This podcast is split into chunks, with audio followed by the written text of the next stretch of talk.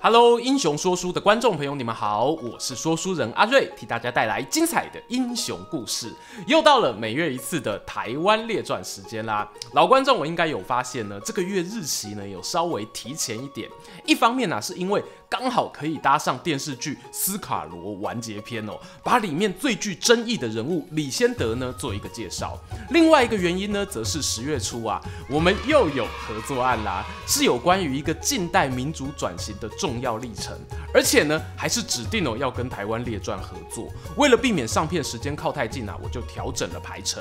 如果荧幕前的你呢，对于这些台湾历史有兴趣，欢迎啊帮英雄说书按个订阅，打开小铃铛，到时候呢就不会错过芯片上传喽。让我们言归正传啊。八月底的时候呢，我拍过一支影片，介绍在公共电视台上映的《斯卡罗》电视剧，里面提到了罗妹号事件、原著剧本、演员卡斯等等哦。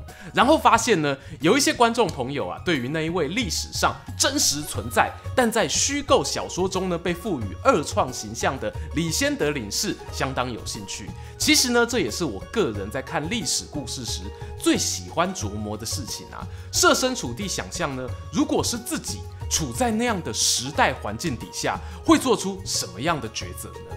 今天哦，就来跟大家聊聊这一位身份特殊、被形容是土著的盟友，又被怒骂是台湾的敌人，与这座岛屿近代历史命运相牵连的李先德。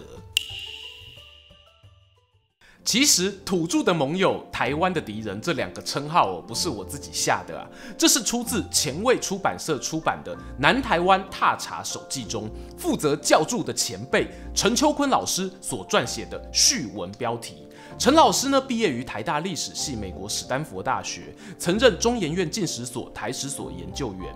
更重要的一点是呢，他是屏东潮州镇出身哦，运用自己所学回馈家乡，在国境之南的史料编写上贡献良多。由他来校订注解本书呢，那真的是不做第二人想。《南台湾踏查手记》是一本什么样的书啊？为何开头就要提到呢？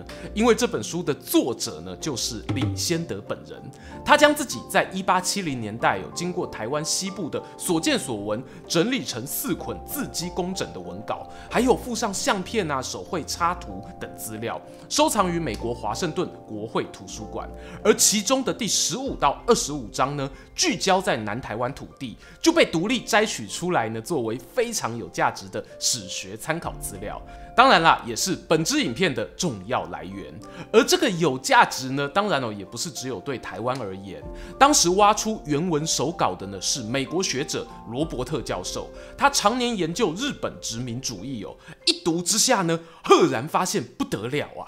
不止亲自来台湾好几次，考证书中记载的正确性，也决定呢把原文跟中文学界分享。这种无私的精神呢，就是学者的浪漫啊！简单说完我们的影片故事来源啊，接着呢就帮大家做一下李先德的懒人包介绍。李仙得，公元一八三零年八月出生于法国乌兰，他是在兰斯皇家学院接受军事教育，并且呢毕业于巴黎大学。看得出来哦，念书上是蛮有天分的。二十四岁那年呢，李仙得与一位纽约知名律师的女儿结婚，婚后就搬到纽约呢，与岳父大人啊亲近亲近，同时规划成为美国公民。接下来的故事呢，大家应该比较常听到啊。公元一八六一年，美国爆发内战，AKA 南北战争。由于具有军事背景，李仙德呢最初是协助招募纽约第五十一志愿步兵团，后来呢则被任命为该步兵团的少校。参加了北卡罗来纳州罗诺克岛等战役，战争中呢曾遭受下颚脊椎中弹的重伤害哦，他都坚持不退。后来一路晋升到上校，仍然活跃于前线。不幸呢，在第二次维吉尼亚野地战役时呢，伤到了左眼，因此有了日后独眼将军的形象。当李仙得住院养伤期间呢，他都还有指挥军队的记录，抵挡当时南方邦联名将李将军的突击。真的哦，是连生病都不忘打仗的男人啊！一八六四年冬天，李仙得光荣退伍。一八六六年就奉命担任美国驻中国厦门领事，管辖厦门、基隆、台湾府、淡水和打狗五个港口城市。这也是他与台湾缘分的开始。厦门领事啊，其实不是什么爽缺哦。据史料记载呢，李先德是一八六六年十二月抵达厦门，马上啊就处理了一艘非法苦力贸易的案件。三个多月后呢，罗妹号事件爆发。这个事件啊，懒人包呢，麻烦大家回去看一下旧片哦。简单说啦，是一艘美国商船在恒春廊教触礁，船员呢被古阿洛峡原住民杀害。我们从李先德知道消息后的处置呢，就可以看出哦，他是个思虑清楚的人。船难发生在三月，四月二日时呢，他人已经在福州，说服了闽浙总督吴棠对台湾官员施加压力。并且呢，由福建巡抚批准李先德前往台湾，身上还有一份公文，写着请台湾知府啊给予李领事必要的协助。答案是呢，公文上有但书哦。巡抚同时呢对台湾官员交代，如果李先德想自己处理这件事呢，请告诉他哦不要这么做，因为野蛮人 （A.K.A. 生番）呢可能会给他带来意想不到的麻烦。与此同时，美国海军也没有闲着。他们在同年六月有尝试对狼教发起远征，不过那次军事行动呢是以失败告终。到此为止的桥段啊。电视剧《斯卡罗》基本上都忠实呈现，当然啦，有些对话呢，为了塑造人物个性，稍作调整哦，我就不一一赘述。有趣的来了，李先德发觉战况不对哦，又回到中国本土，请福建巡抚啊加派人手。他建议呢，至少要增加四百到五百兵员。然而呢，最后并没有如愿。哎。大家哦也不用急着批评大清帝国蛮横腐败啊。我后来查了一下年份哦，这个时间呢应该差不多是同治皇帝处理捻乱的紧要关头，出来得会等来修啊，哪有时间呢管你台湾这座海外小岛啊？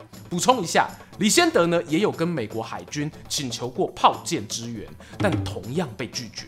在这样一个军备困窘的情况下，李先德硬着头皮来到台湾，和总兵刘明登一起往南台湾前进。史书上也提到呢，途中哦，甚至一度遇到发不出军饷的状况。幸好哦，后来在娴熟多种语言的毕麒麟、通义在地向导等诸多人员协助之下，李先德呢事出诚意，以几乎没有武装的情况呢，安排和斯卡罗大骨头 Dokedo 碰面。其实呢，这当然是个险招啊，毕竟哦，你真的要用武力硬干，也没有必胜把握打得赢这些熟悉地形的原住民勇士。会面过程呢，总共有三次，我在下一个段落会详细说明。在李先德与 Dokedo 碰面后，双方协商出一则保障美国与欧洲船船难者的条约，甚至还在1869年写成文字，这就是南甲之盟。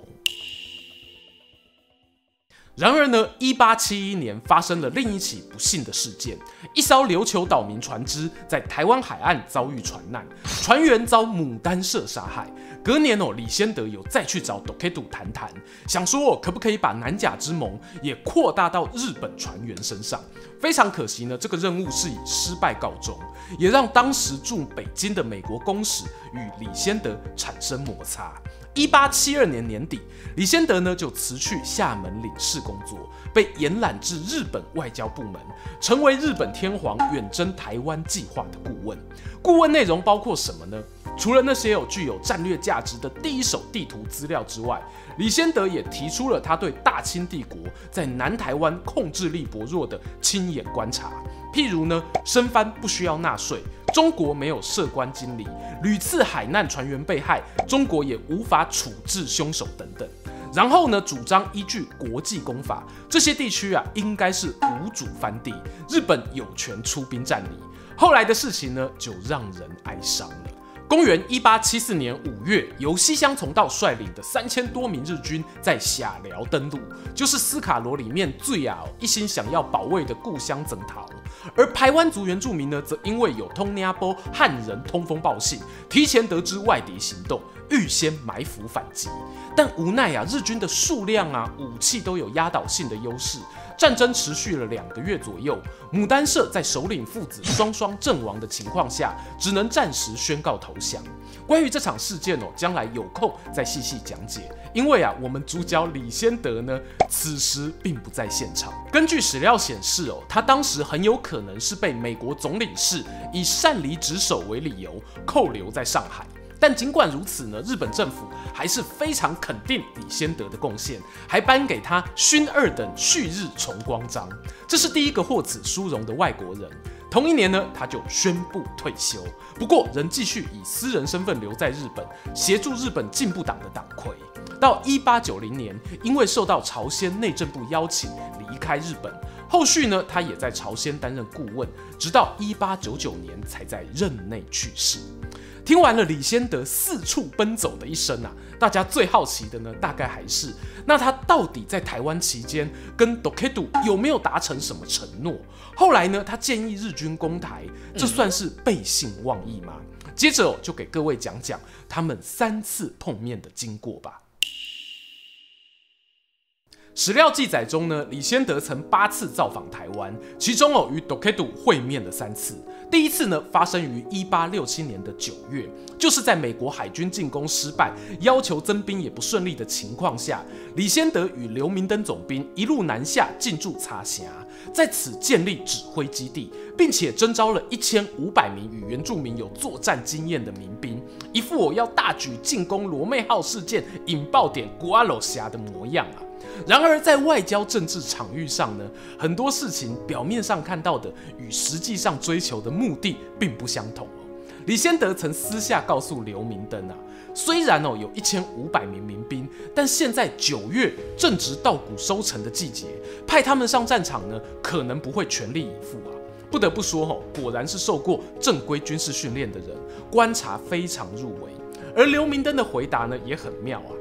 李领事啊，你别担心啊。虽然上级的命令是要我消灭古阿罗虾，可是如果领事你正式要求我不要攻击，我就会停止军事行动。因为命令中哦有一条但书是尽量顺从贵国的意愿。我们派兵攻击呢，也只是想帮助贵国惩罚生番而已啊。李先德听完心想：好啊，既然你也不是真的想打仗，罗妹号船员人死也不能复生。不如我们透过这次事件换取未来更大的利益吧。这里指的利益呢，有一部分哦，就是后续他在跟 Dokedo 谈判中极力争取的南甲之谋内容。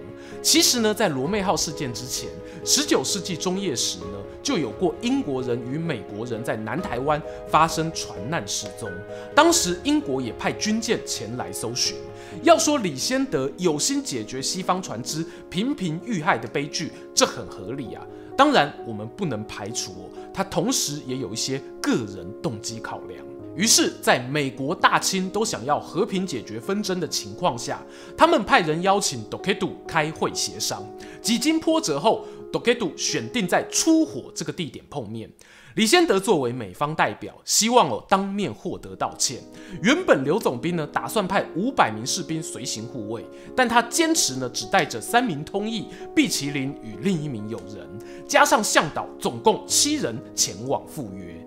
当李先德抵达约定地时呢，只见啊 d o k e d 已经到了。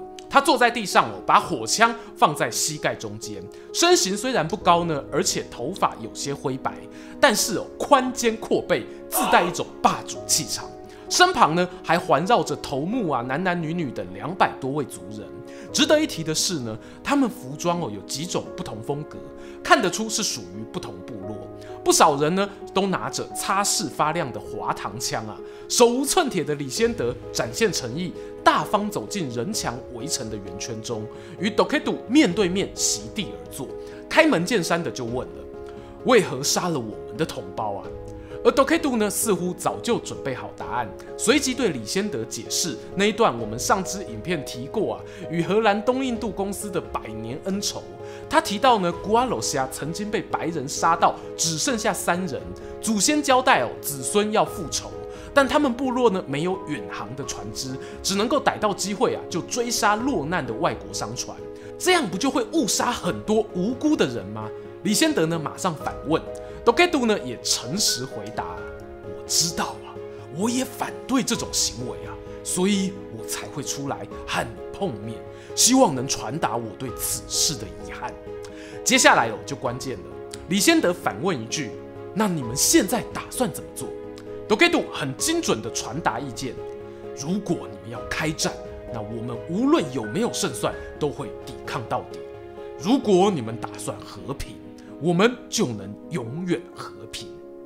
听到这里呢，李先德心里可能松了口气吧，立刻回答：“我也不希望看到有人流血啊。” Dokedo 凝视着眼前这位西洋人，慢慢移开了自己腿上的枪，剑拔弩张的气氛哦，总算和缓下来。其实啊，从前面对话呢，我们不难看出，虽然 Dokedo 的部落与美国大清存在着文化差异，还有截然不同的历史背景，但如果愿意诚心诚意的沟通，是有办法取得共识妥协的。逝者已矣，来者可追。李仙得释出很大的善意，表示只要原住民这边同意，以后再碰到传难者时，就把他们转交给狼教的汉人，美国可以遗忘过去的悲伤。这件事呢，就这么了结。而 Dokedo 呢，也要求希望李仙得转达西方船只，如果是遇到船难哦，被迫停靠台湾的船员，必须呢出示一面红旗，以此为记，就能和平上岸。这次的会议呢，持续了大约四十五分钟。虽然李仙得呢还想要再争取一些条件，譬如啊，在附近盖炮台、堡垒等等，Dokedo 呢勉强同意啊，他在 Toseya 的领地内搭建军事建筑。随即呢，主动站起身来，表示谈得够多了。两人的第一次会面到此结束。第二次会面呢，则是两年后啊。一八六九年的二月，李仙得为了确认双方协议内容是否落实，亲自又跑了一趟台湾，顺便呢要完成把协议文字化的手续。这趟过程呢，同样没有军队护卫，包含汉人仆从在内，只有不到十人。和上次不同的是呢，他们抵达狼教时啊，刚好 Dokedo 上山狩猎，因此呢，先去社马里社做客，还遇到了他们的头目哦。诶，就是斯卡罗电视剧中的那位二骨头以萨。等到 Dokedo 回到自己部落后呢，李先德派人送上许多礼物，双方啊很快完成谈约正式，在海关税务司满三德通译毕麒麟的见证下，完成了南甲之盟文字版。Dokedo 甚至哦留他们下来享用午餐，在部落盘桓了好几个小时啊，比起呢初次见面的紧张气氛哦，不可同日而语。也正是呢，在这一天，Dokedo 对李先德说出了我上支影片里的那些名言啊，你不用拿礼物收买我，因为你已经有了我的承诺。漂亮话谁都会说，但谁又能看见彼此的真心呢？然而，愉快的第二次会面之后，谁也没有想到下次碰面，气氛哦却有了微妙变化。在介绍李仙得生平时，我提到，一八七一年牡丹社事件后，他决定再次拜访 Dokedo，讨论呢是否可以把南甲之盟扩大适用到日本人身上。而这次访问呢，阵仗我就大多了，除了额外安排摄影师、医师随行，还有二十多名汉人苦力扛运礼物行李。这次进入狼教时呢，李仙得发觉啊，Dokedo 苍老了许多，对于周边部落的掌控力呢，也不如以前。特别是前面讲到的射马里射头目以萨，尽管 Dokedo 本人呢依旧非常重视之前的承诺，还从房间里拿出南甲之盟副本，再次宣读给自己的部落子民听。但眼光锐利的李先德呢，却从一些细微互动之间，发现哦 Dokedo 和以萨之前的感情裂痕。当晚部落里举行酒宴时，李先德呢故意用自己少数会的排湾族语，邀请族人合唱。Dokedo 与以萨像兄弟般团结的歌谣，但 Dokedo 听了，立刻站起身说：“不要唱这种东西啊！一个连自己部落族人都管不好的人，说什么兄弟同心呢？”在一阵尴尬之后呢，Dokedo 表示自己不胜酒力，先行离席。李先德啊，才从旁人口中得知，原来牡丹社事件发生当下，Dokedo 曾想过阻止哦，但却无能为力。而过去一两年间呢，遇到西洋船只上岸时，几乎都是 Dokedo 自掏腰包无偿救援船员。其他部落啊，则觉得这种行为吃力不讨好。大清帝国呢，也没有因为这些救援行动提供补偿金，无形中呢，都减损了这一位领袖的威信。在这样的情况下，还要不要跟 Dokedo 提到扩大南甲之盟的计划呢？李仙得终于把道口的话吞回肚子里。带着复杂的情绪离开了，这也是他们两人间最后一次碰面。公元一八七三年，Dokedo 就与世长辞，并没有见到后来日本出兵攻台的场景。总算啊，要进入百感交集的结论时间。我不知道大家怎么看这两位近代台湾史上的重要人物哦。我先说说他们最直接的影响吧。南甲之盟呢，让一场可能的战争消弭于无形；而牡丹社事件，则使得清廷对于南台湾的政策有了大转变。譬如一八七五年，沈葆桢来台推动的开山抚番计划，推动南台湾进入了一段新历史阶段。感性一点说呢，那就是该地区原本的居住族群从此渐渐失去了自主性。若说这一切的演进哦，是以罗妹号事件的处理作为起始点，我觉得呢并不为过。后来李先德积极联络日本政府，提供攻打南台湾的各种建议，这当然啊会让我觉得不舒服。可是呢，如果以他的角色要积极介入 Dokedo 的部落，想办法重新建立权威，或者呢培植下一个原住民族领袖，这其实呢也不太实际啊。说到底，他终究是一个置身台湾之外的外国人，想要求他真的为台湾岛屿上的子民思考到什么程度哦，毕竟是太天真了。